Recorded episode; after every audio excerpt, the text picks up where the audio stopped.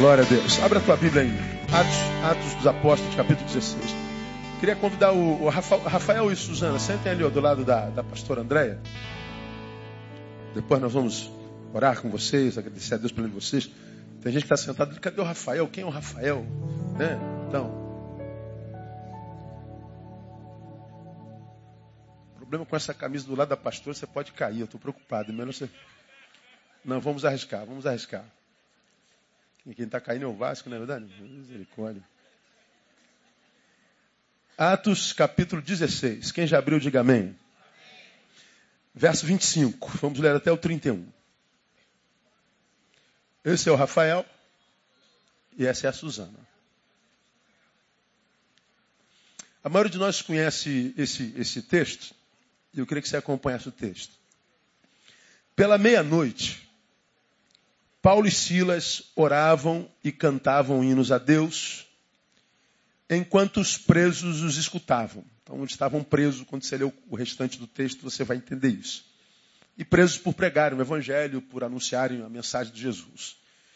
E eles estavam à meia-noite, oravam e cantavam hinos a Deus, enquanto os presos escutavam.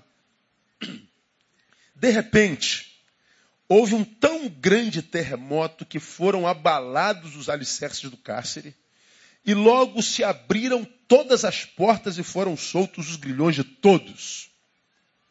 Ora, o carcereiro, tendo acordado e vendo abertas as portas da prisão, tirou a espada e ia suicidar-se, supondo que os presos tivessem fugido.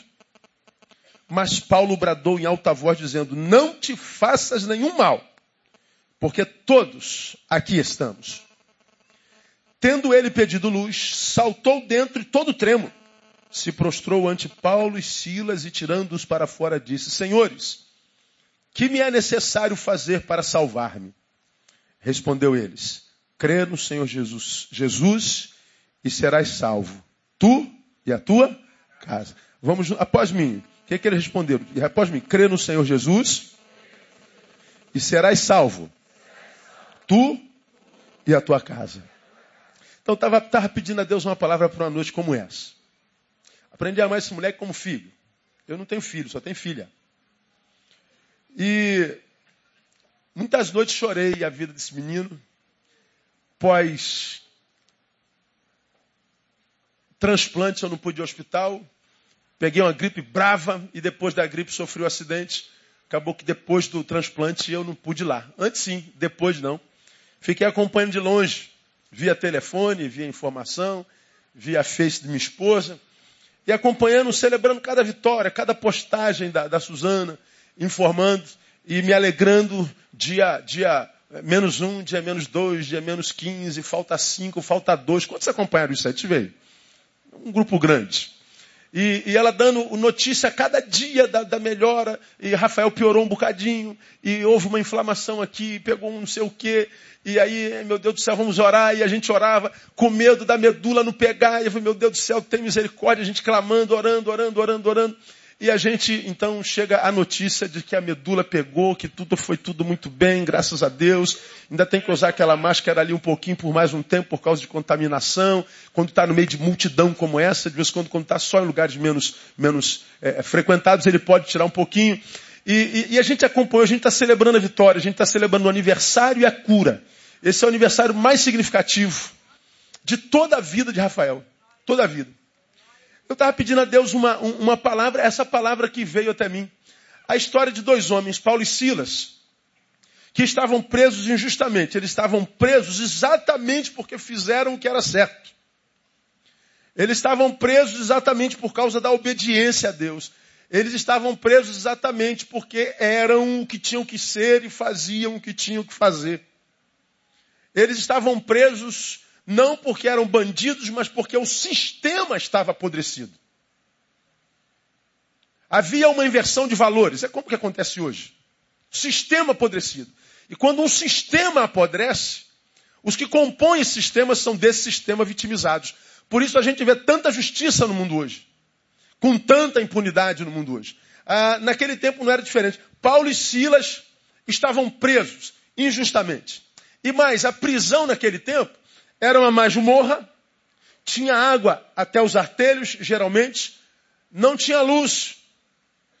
Eles estavam no subsolo, ah, ah, não numa masmorra, perdão, no subsolo, num porão é, é, é, é úmido, escuro e cheio de, de medo.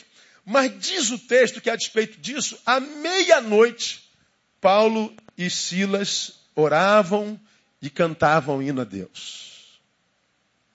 E diz que todos os presos que não conheciam Deus de Paulo e Silas estavam sentados ouvindo os dois cantar.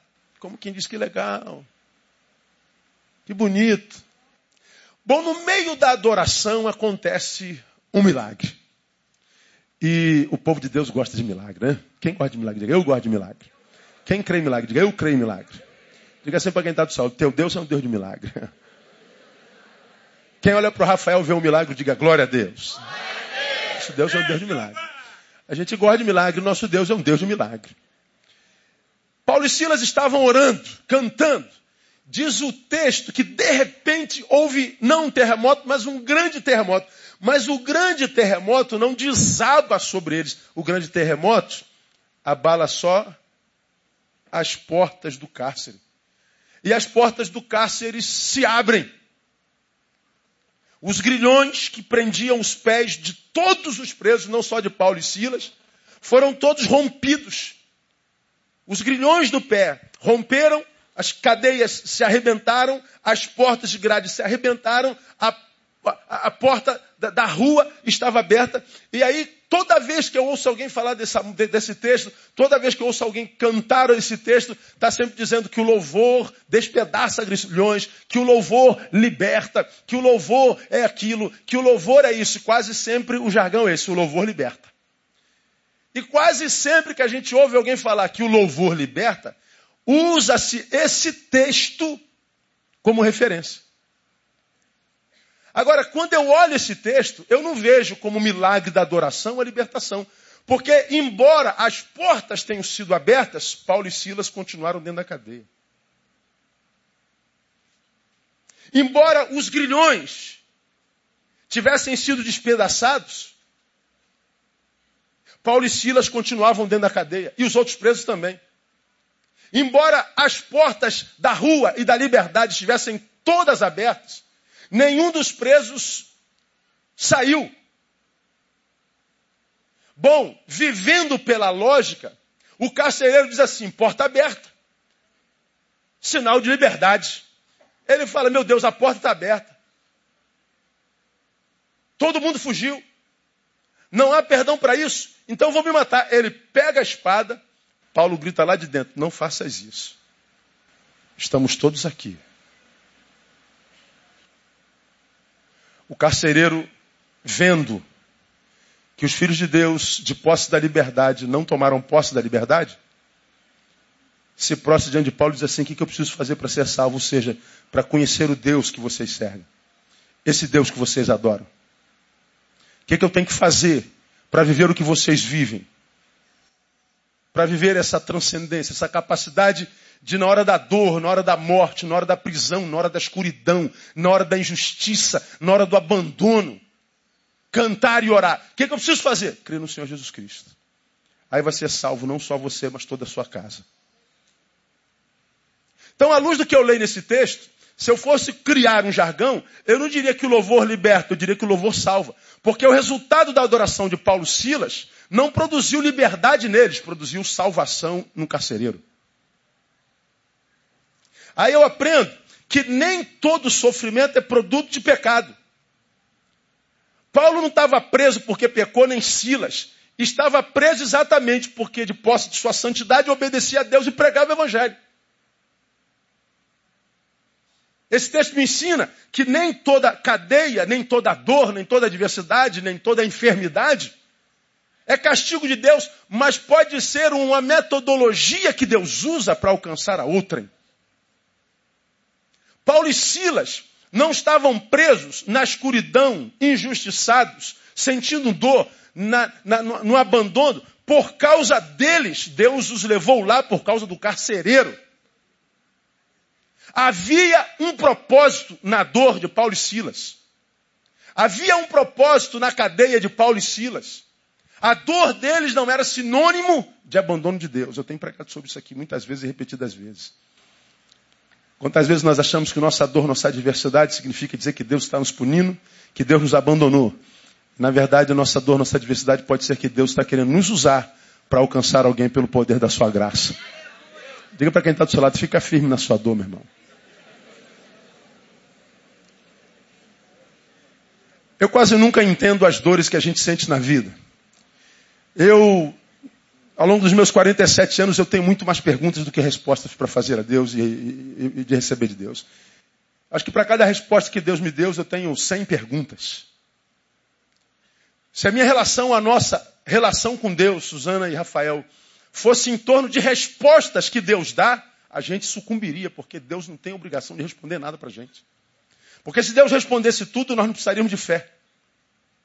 Andaríamos pela razão e não pela fé. E ele diz: O meu justo vive pela fé. Como quem diz, você não precisa entender o que eu faço, você só precisa não esquecer quem eu sou. Porque se você não esquece quem eu sou, você vai entender que porque você me ama, todas as coisas contribuirão para o teu bem. Bom, Paulo e Silas tinham em si essa realidade de forma inalienável. Eu posso não entender o que está acontecendo com a gente agora, Silas, nem eu, Paulo. Mas a gente precisa entender, a gente sabe a quem a gente serve. Então vamos continuar adorando. E eles adoravam ao Senhor. Porque eles sabiam que nem toda adversidade era abandono de Deus, mas podia ser a metodologia de Deus para nos fazer úteis. Porque você acha que que a cura de Rafael abençoou só Rafael? Você acha que a cura dele não alimentou a esperança de tantos outros que estão por aqui? Você acha que pelo menos esses quatro que mandaram pedir de oração para câncer, você acha que a cura desse menino não aumentou a fé dessa gente acreditando, não, se Deus fez lá, pode fazer aqui também? Então guarda no início dessa palavra, você não precisa entender o que está acontecendo. Você só precisa não se esquecer quem é teu Deus. O teu Deus é poderoso e Senhor de todas as coisas. Guarda isso no teu coração. Deus, eu não estou entendendo nada. E se você tem ouvidos espirituais, ele vai dizer: não precisa entender, filho, só não esquece quem sou eu. Então, nem toda dor é sinônimo de abandono de Deus. Como também a gente aprende que é, é, é, nem toda porta aberta é sinônimo de liberdade. Eu estou adorando, estou cantando, a porta abriu. Opa, se abriu, vamos correr para fora. Não, não. Paulo e Silas permanecem entendendo o seguinte: é verdade, o um milagre aconteceu. Mas só que o milagre na cabeça de Paulo e Silas, porque conheciam a Deus, foi discernido rapidamente. Porque qualquer um de nós, quem sabe mais menino do que Paulo e Silas, sairíamos correndo daquela cadeia, acreditando que o único beneficiário do milagre seríamos nós, os filhos. Mas Paulo e Silas, eles tiveram uma consciência, uma visão mais ampla da ação de Deus na história. E eles disseram assim: peraí, imagino que, que os presos começaram a correr para fora, imaginamos que Silas talvez quisesse correr também para o lado de fora. Paulo, quem sabe, segura e fala assim: peraí, peraí, não, não. Aconteceu o milagre, mas o milagre que Deus quer fazer não é só com a gente. Porque eu não acredito que um Deus que possa beneficiar a gente e por causa do nosso benefício uma vida seja ceifada. Vamos permanecer aqui, a propósito nesse negócio. O carcereiro, que tinha uma visão, quem sabe, igual a gente, diz assim: se a porta abriu é para sair. Lógico que eles saíram. E ele diz: então eu vou morrer, então me mato eu. Opa, não se mata, nós estamos aqui dentro. Nem toda porta aberta é sinônimo de liberdade. Sabemos que o nosso Deus vai nos livrar, mas não dessa forma. Se a gente sai, a gente se torna fugitivo. Paulo está dizendo: o milagre que acontece aqui não é a nossa libertação, é a salvação do carcereiro. Portanto, o milagre não foi da libertação, foi do discernimento nos filhos de Deus e na salvação do carcereiro. Por que, que é importante discernir isso? Porque eu tenho visto Suzana e Rafael, muita gente que toma posse do milagre, mas não entende o porquê do milagre. Há muita gente que toma posse do milagre. E por incrível que pareça, esse milagre o ensoberbece. faz com que a pessoa imagine que ele seja mais especial do que qualquer outro filho de Deus. O milagre acontece, mas o milagre, ao invés de fazer daquele que foi no momento portador dele um canal desse milagre, torna esse portador o fim do milagre. E aí, como nós já pregamos aqui, uma pessoa que se torna alvo do milagre, mas a despeito do posto do milagre se torna reprovado por Deus, porque não discerniu o caminho do milagre.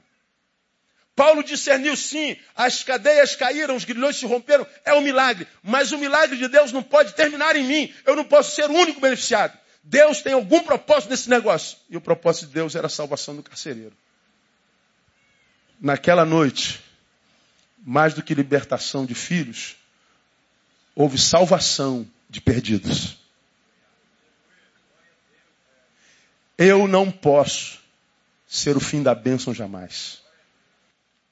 A bênção que Deus me dá, o milagre que Deus me dá, o milagre que Deus te dá, a bênção que Deus te dá, não pode parar em você. Rafael, a bênção que Deus te deu não pode parar em você.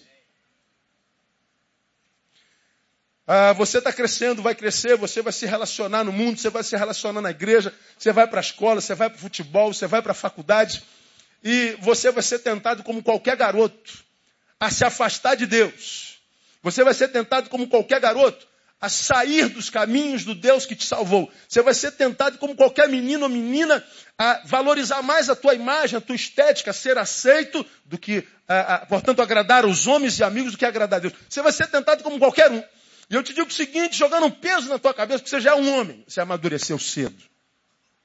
Se Deus te cura, e essa cura não faz com que você seja um canal da bênção dele na vida de alguém, Talvez a tua cura não tenha sido uma bênção, tenha sido um castigo. Pesada essa palavra, né? Pensei muito se ia dizer isso ou não. Mas eu resolvi dizer. Quero ver você não só um menino de Deus, quero ver você um homem de Deus.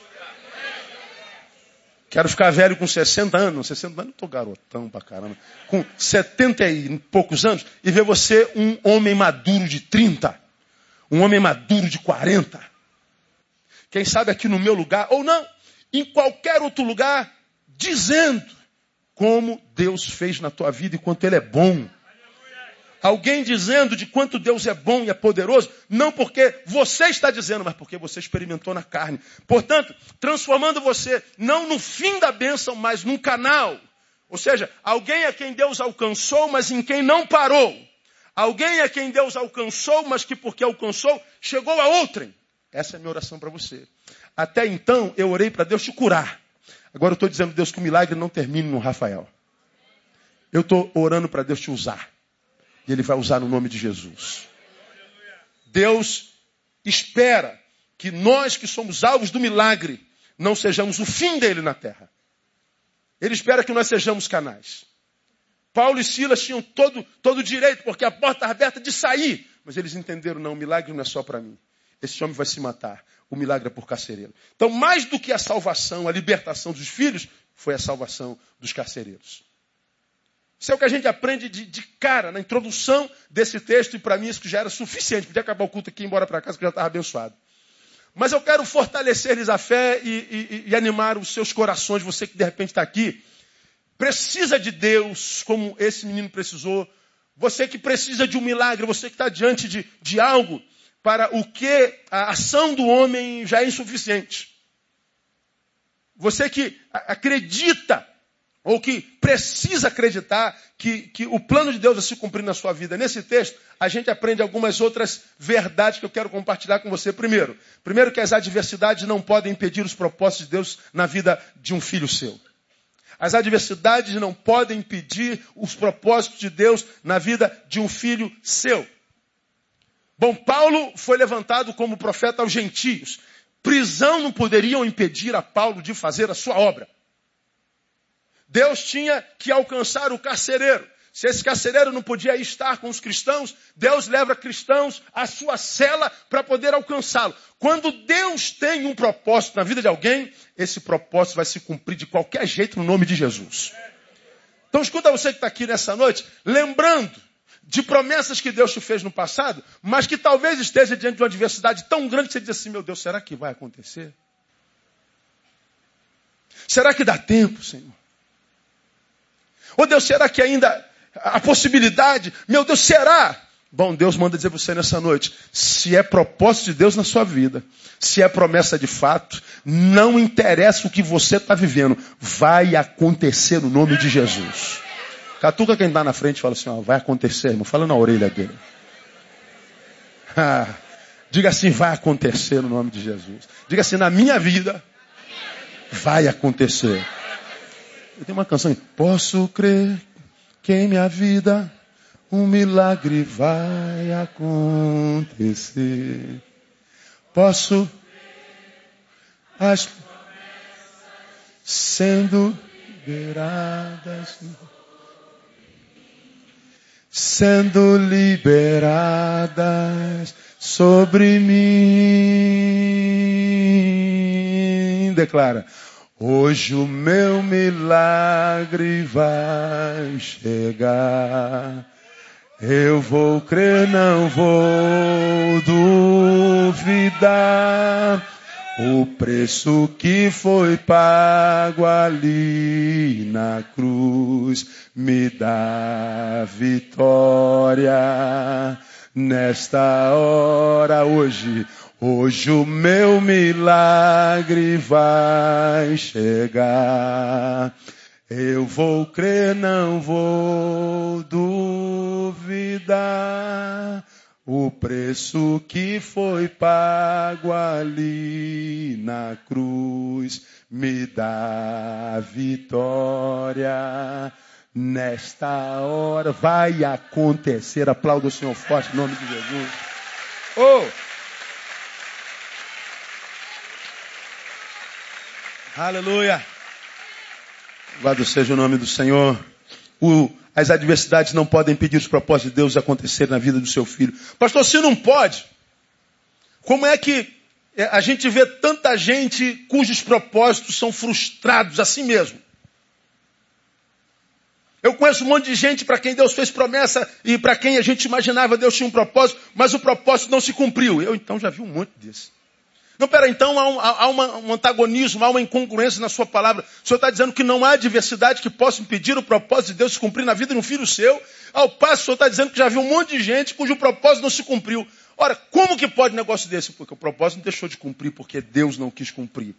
Ah, por algumas razões, os sonhos se frustram na vida de alguns. Primeiro, por causa daquilo no que cremos. Vocês têm aprendido aqui nesse lugar, e eu sou repetitivo no que prego, porque eu acredito que a repetição é o melhor método de ensino. Não precisam concordar comigo, mas é no que eu creio. Repeti, ouvi tantas vezes, já preguei sobre isso aqui, é, músicas de, de 30 anos atrás, que quando a gente starta, vem na nossa mente, na, na mesma hora. Você lembra que eu preguei sobre isso aqui?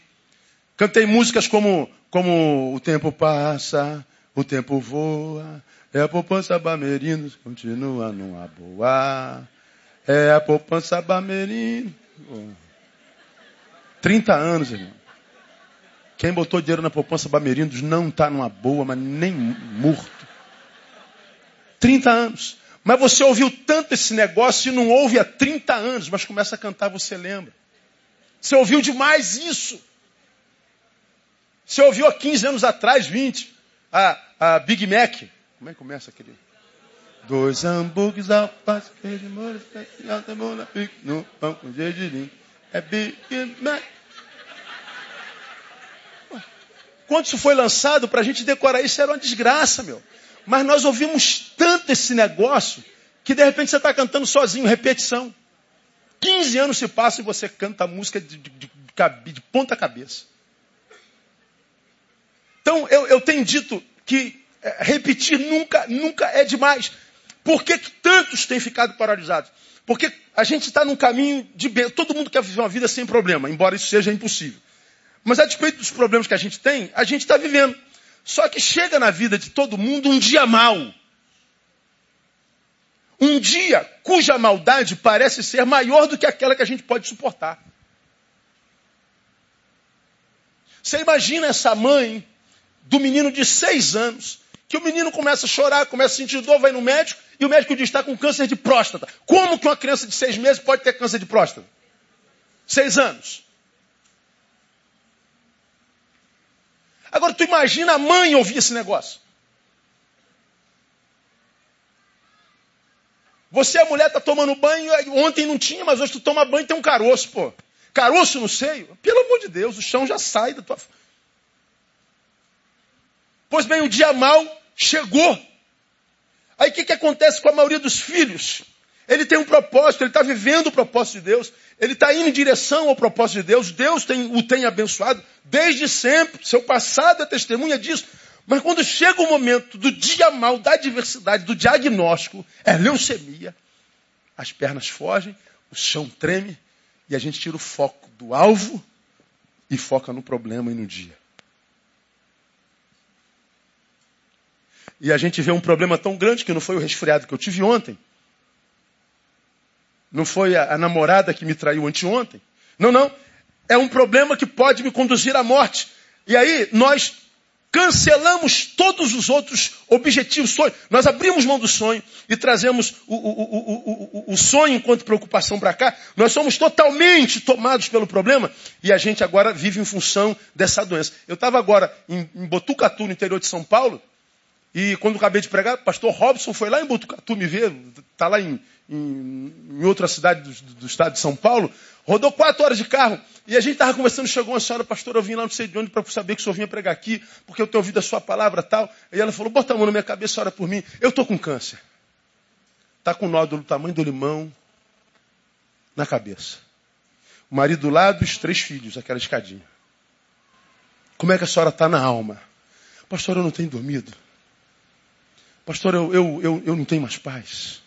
Pastor, eu, eu, eu, eu não consigo mais alegria para nada. Pastor, eu não consigo. Aí o marido falou assim: Pastor, olha como é que ela está.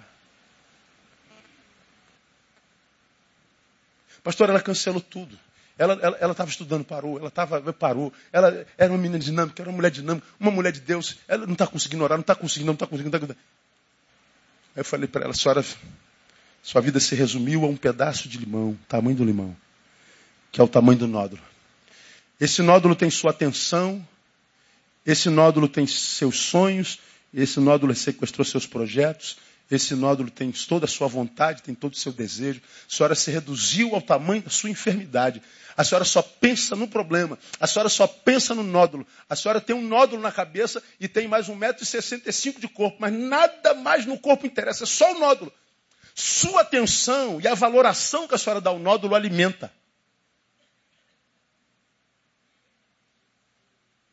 A senhora só pensa na doença. Eu disse para ela o que eu sempre digo: pensa na cura.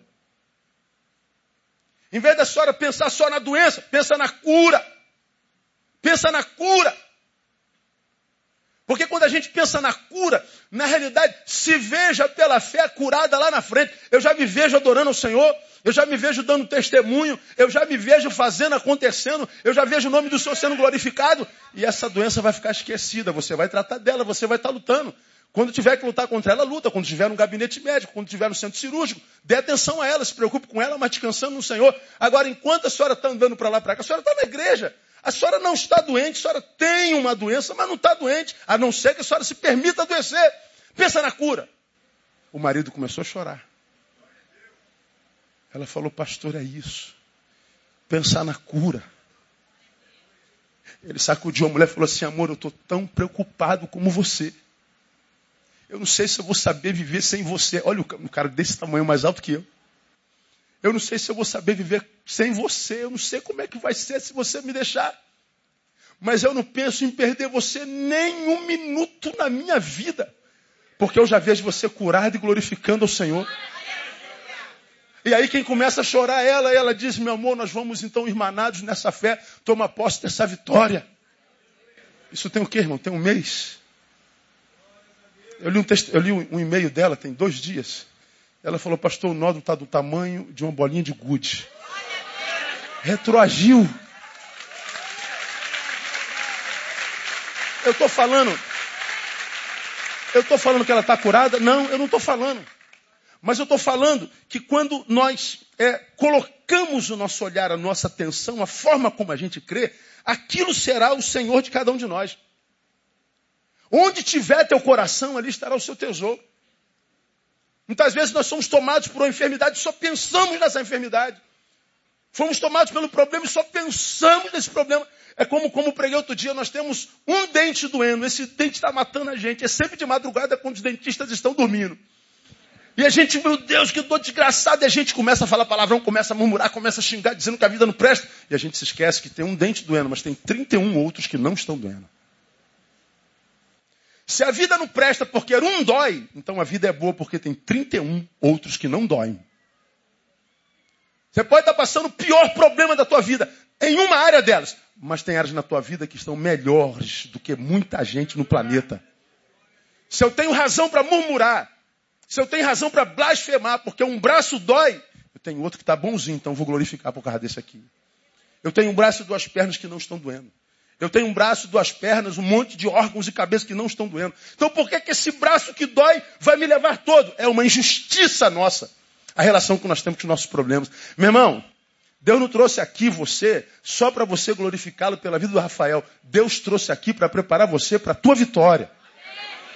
Toma posse dessa palavra na tua vida aí. Deixa o Espírito Santo de Deus ministrar no teu coração. Porque não há diversidade que pode impedir o propósito de Deus se cumprir na vida de alguém. E quando não se cumpre por causa daquilo no que você passou a crer. Passou a crer que essa doença é, é, é, incurável, passou a crer que essa doença é insuportável, que essa doença é uma injustiça. Que essa... Você só pensa na doença. Pensa na cura. Sai daqui nessa noite e pensa na cura. Eu quero profetizar, ela vai chegar na tua vida no nome de Jesus. A gente para de, de, de ver os propósitos cumprindo também por causa daquilo do que nos dizem. Irmãos, tem, tem gente que faz visita de hospital que não devia fazer. No dia que eu fui visitar o Rafael, a última vez que eu fui lá, a gente fica naquela salinha do lado de fora, né? Aí a gente entra para uma outra sala onde tem aquele, aquele, aquele tapete que a gente pisa, que cola a nossa meia. Que a sujeira do sapato tem que ficar naquele tapete que cola. Naquela sala de espera, uma antessala, porque André entrou primeiro, eu fiquei lá. Chegou um grupo de pessoas, três pessoas, para visitar um outro irmão que estava internado também com câncer. E eu estou parado, eu não conheço eles, nem eles me conhecem. Aí começou o papo. Gente, ele vai morrer, não vai? Certamente. Não tem mais jeito não. Aí o, o mais maduro falou assim: Eu creio que ele pode ser curado. Como que ele vai ser curado? O médico falou que já está em, em estado de avançado. Eu também não creio, não. não. Mas eu acho que. Ó, tu já falou, acho. Tá rindo, mano? Vai chorar. Eu eu eu estou encostado como um bom fofoqueiro ouvindo a conversa dos três. Não, vai morrer. Não, tu lembra da irmã fulana? A irmã fulana morreu da mesma coisa. E é mesmo, né? Aí então ele vai morrer. Eu falei, cara, eu só estou doente. Se esse cara entra com essa energia, eu mato os três, morre junto comigo. Aí, eu que não presto, falei assim, gente, perdão, eu, eu não tenho nada a ver com a visita. Vocês vão entrar para visitar alguém com essa, com essa, com essa aura que está na cabeça de vocês? Vocês vão entrar com essa cara de derrota? Vocês vão entrar com pena do cara? Coitadinho, né? vai morrer, coitadinho. Deixa a música que você quer cante no seu velório. Vocês vão entrar sim. Aí, ao miserável, nós não cremos em aura. Eu também não, miserável, eu sou pastor também. Eu não sou esotérico, não, não sou pastor Isaías, não. Ah! Brincadeira, miséria. Eu não creio em aura, não. Não vai pagar minha janta hoje, né? Não. Agora, eu creio que o que a gente produz vai com a gente aonde a gente for. Eu acredito que vocês estão dizendo aqui, a fé na morte, a fé na impossibilidade, entrando com um ponto final na mão, Quem lhes deu o direito de colocar ponto final na vida e na história de quem quer que seja? Você tem no máximo uma vírgula na tua mão. Então não estou falando como esotérico, não. Estou falando como quem vai visitar um garoto que está com câncer e que pode morrer.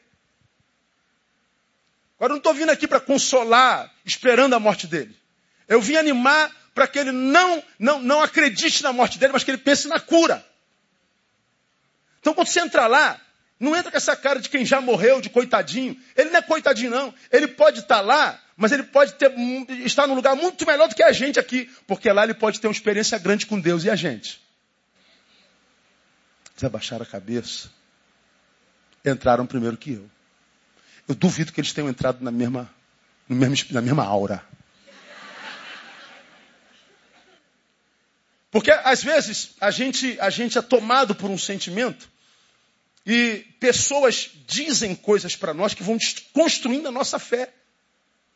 E não tem mais jeito não. Isso isso já era. Aí você tem que educar o seu ouvido, porque da mesma forma que a fé vem pelo ouvir, a fé vai pelo ouvir também. Alguém não, tem mais jeito. Como já aconteceu, visitando, a gente estava lá no. Estava com o Felipe lá no, nesse tempo. Tratamento, por causa do acidente, a gente entrou pelo, pelo centro cirúrgico. Eu estou no centro cirúrgico. E pós-cirurgia, a gente está naquela sala de, de, de repouso. Tinha mais uns dois ou três. Aí tinha um conversando com o outro. O que você tem?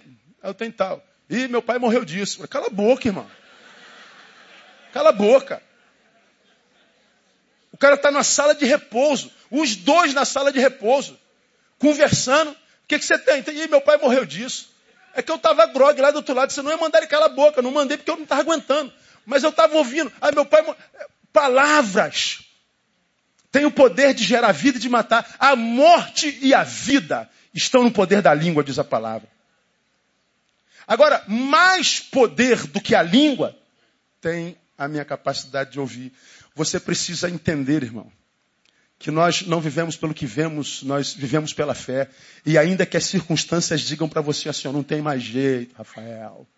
Rafael, você está numa fila, quanta gente você viu morrendo lá naquela fila, Rafael? Quanta gente você viu chorando naquele corredor, Suzana? Você vai ser a próxima, Suzana, desse corredor chorando, de angústia, Suzana.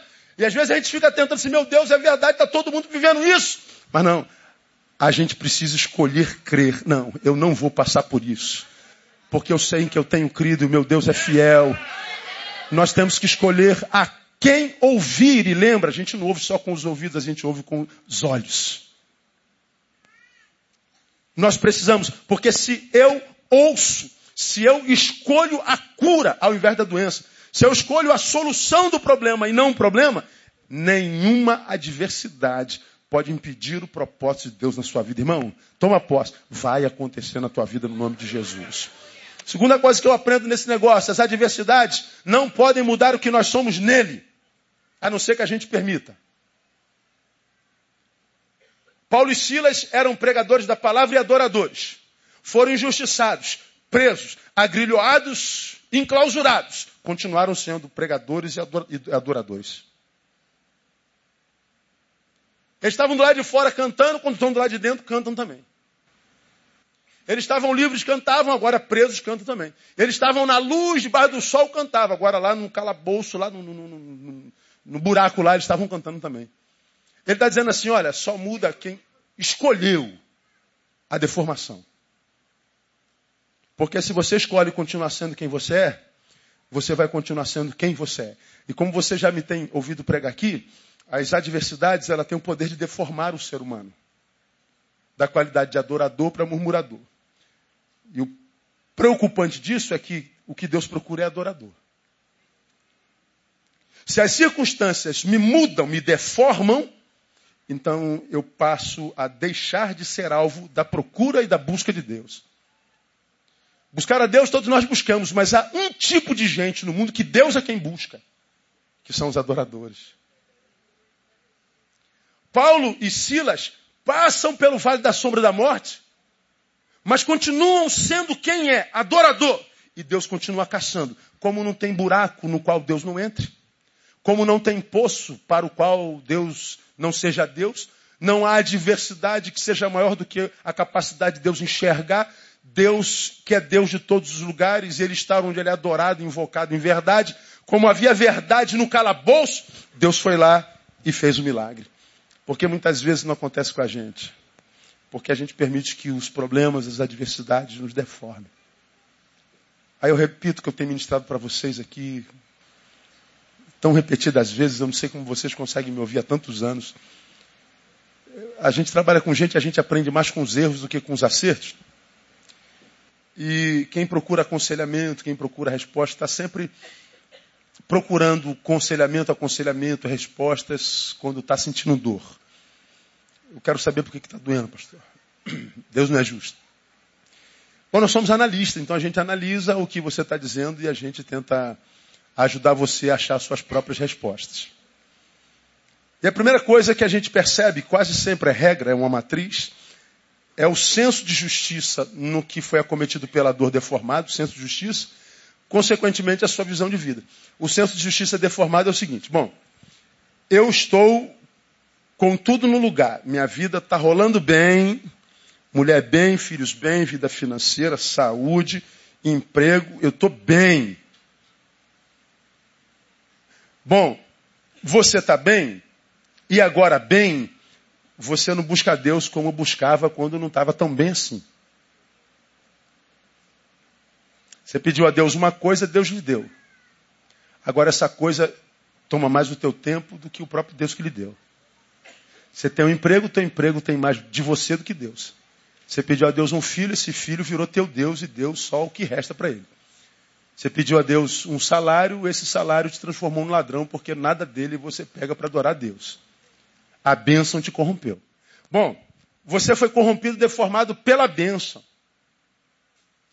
Mas porque está na bênção, você acredita que há bem que dure para sempre. Não há bem que dure para sempre, como não há mal que dure para sempre. Você está muito bem não pensa em ficar assim a vida inteira, não. Vão vir dias maus de novo na tua vida. Está amarrado, pastor. O sangue de Jesus tem poder. Não, não, não. Vai, vai sentir dor de novo. Vai passar por aperto, vai passar por diversidade. Dores fazem parte da vida. Agora, quando a gente está bem, a gente não diz assim, pô, cara, não está certo isso. Eu não mereço isso tudo. Quem é que você ouve falando isso? Cara, eu não sou, eu não sou um filho de Deus que, que merece. Cara, é, bênção demais. É possível, cara. Eu não salguei a Santa Ceia. Ninguém diz assim, Deus é demais. A vida que eu sei, vivo, não é digna de tudo isso. Quando Deus dá demais, ninguém diz é injustiça. Agora, quando Deus tira, aí aparece o senso de justiça adoecido. Eu não mereço isso. Poxa vida. Aí, Cadê a bondade de Deus? Cadê o Deus bom? Cadê a justiça? Ou seja, o teu senso de justiça adoece tanto que você só pensa em justiça quando está sentindo dor. Você só pensa em justiça quando lhe foi tirado alguma coisa. Você só pensa em Deus quando é Deus para restituir. Para mais nada. E aí tu entra no gabinete, num consultório, querendo a resposta para a injustiça que acontece contigo. Qual injustiça? Você está recebendo de menos. Mas ninguém entra no lugar e fala assim, pastor, eu vim aqui porque eu não estou entendendo, não, estou assustado. O amor de Cristo me constrange. Estou constrangido. É muita bênção. Eu sei que eu preciso dar mais ao Senhor. Eu preciso retribuir mais ao Senhor. Pelo que Ele tem feito. Eu preciso falar como salmista, que darei ao Senhor, eu ao Senhor, pelos muitos benefícios que Ele me tem feito. Antes ninguém vê diz, meu Deus, é injustiça. Eu não mereço tudo isso. Agora, quando isso nos é tirado, meu Deus, senso de justiça adoecido.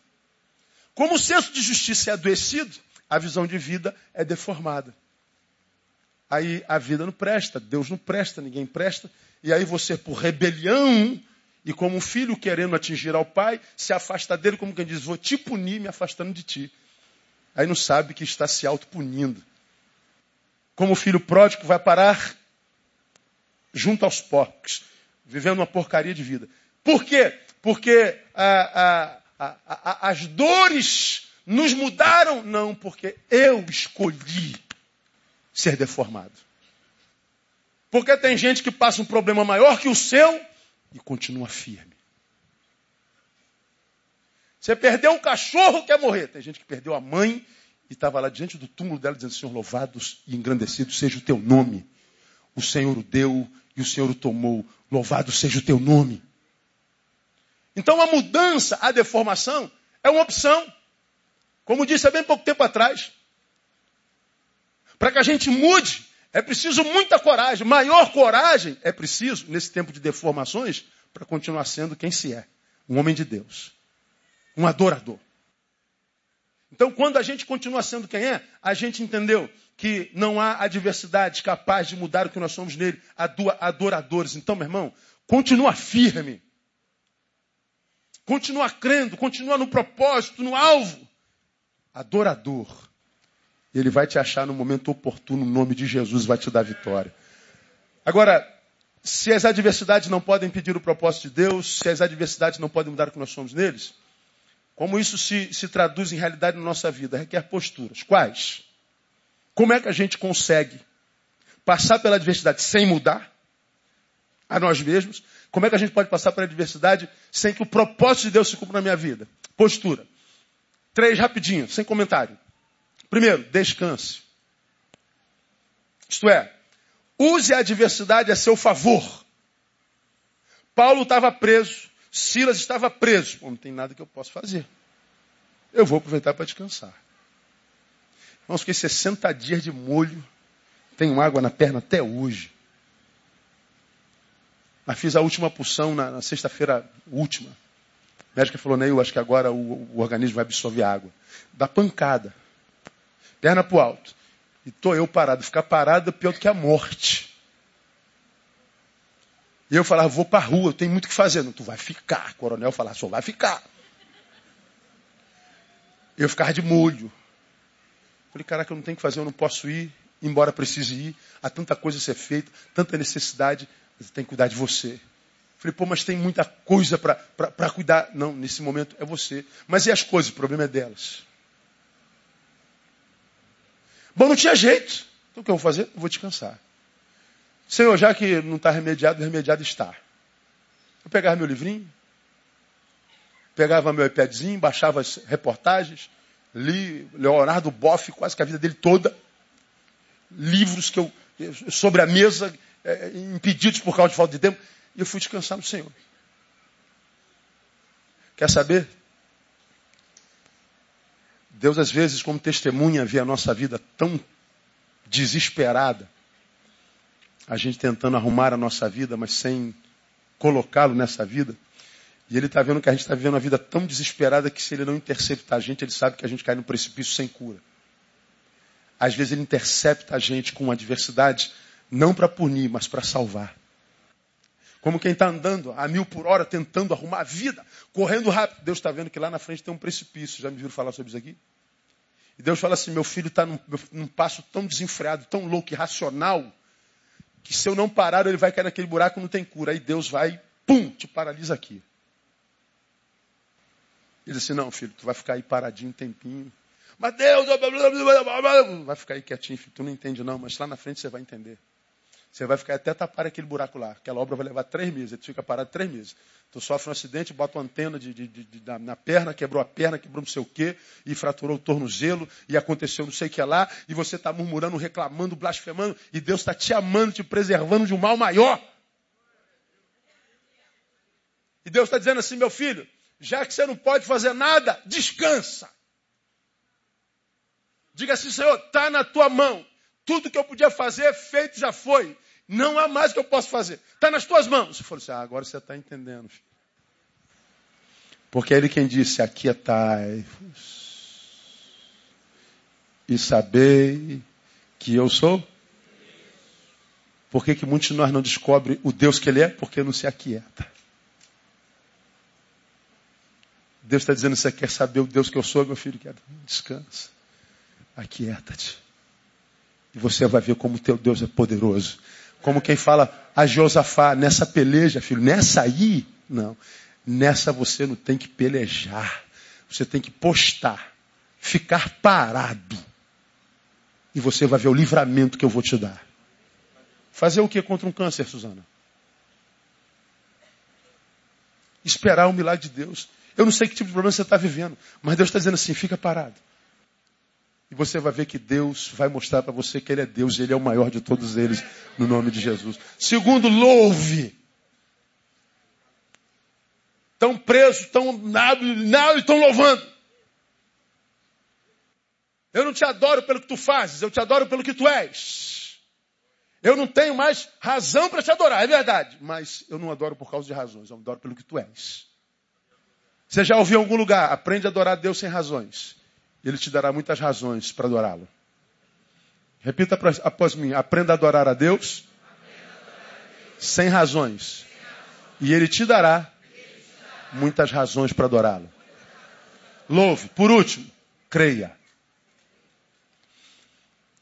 Primeiro, porque o teu Deus é fiel, independente das circunstâncias. A medicina diz: câncer mata. Mas nosso Deus diz: eu vim para que você tenha vida. Ponto final na vida de um filho meu, quem bota é eu, não é médico. Tu é filho de Deus? Só Deus pode parar você, irmão. Então creia. Segundo, você precisa crer, porque a tua dor não será eterna. Não existe dor que dure para sempre. Vamos juntos. Não existe dor que dure para sempre. Toda dor tem prazo-validade. A tua vai acabar um dia, no nome de Jesus. Por último, tua dor e vitória é, são, para a glória de Deus. Deus vai ser honrado na tua vitória. Deus está sendo honrado na vitória do Rafael. E a minha esperança, porque o milagre do Rafael para mim já é passado. Acabou, já passou. A minha esperança é que esse milagre do Rafael gere algo muito bom em você. Porque o que Deus tinha que fazer com ele no corpo já foi feito. O sangue está lá bonitinho. Mas a minha esperança é que é o que, que Deus fez nele possa abençoar você de tal forma que o simples fato de vê-lo caminhando para lá e para cá possa lembrar você o meu Deus é vivo, meu Deus é poderoso. Como diz o profeta, desde a antiguidade, nunca se viu nem se ouviu um Deus semelhante a ti, um Deus que trabalha em favor daqueles que por ti esperam. E o Senhor está dizendo: espera, e o teu milagre virá no nome de Jesus. Diga para quem está do seu lado: essa palavra foi para você, meu irmão. E se você crê, aplauda ele bem forte.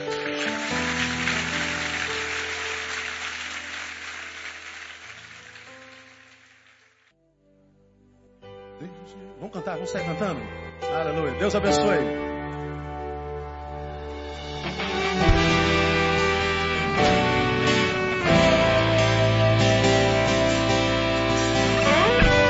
Saiam sem comer não, vão lá no bolo. Desde antiguidade ainda não se viu, ainda não se ouviu desde a antiguidade ainda não se viu, ainda não se ouviu.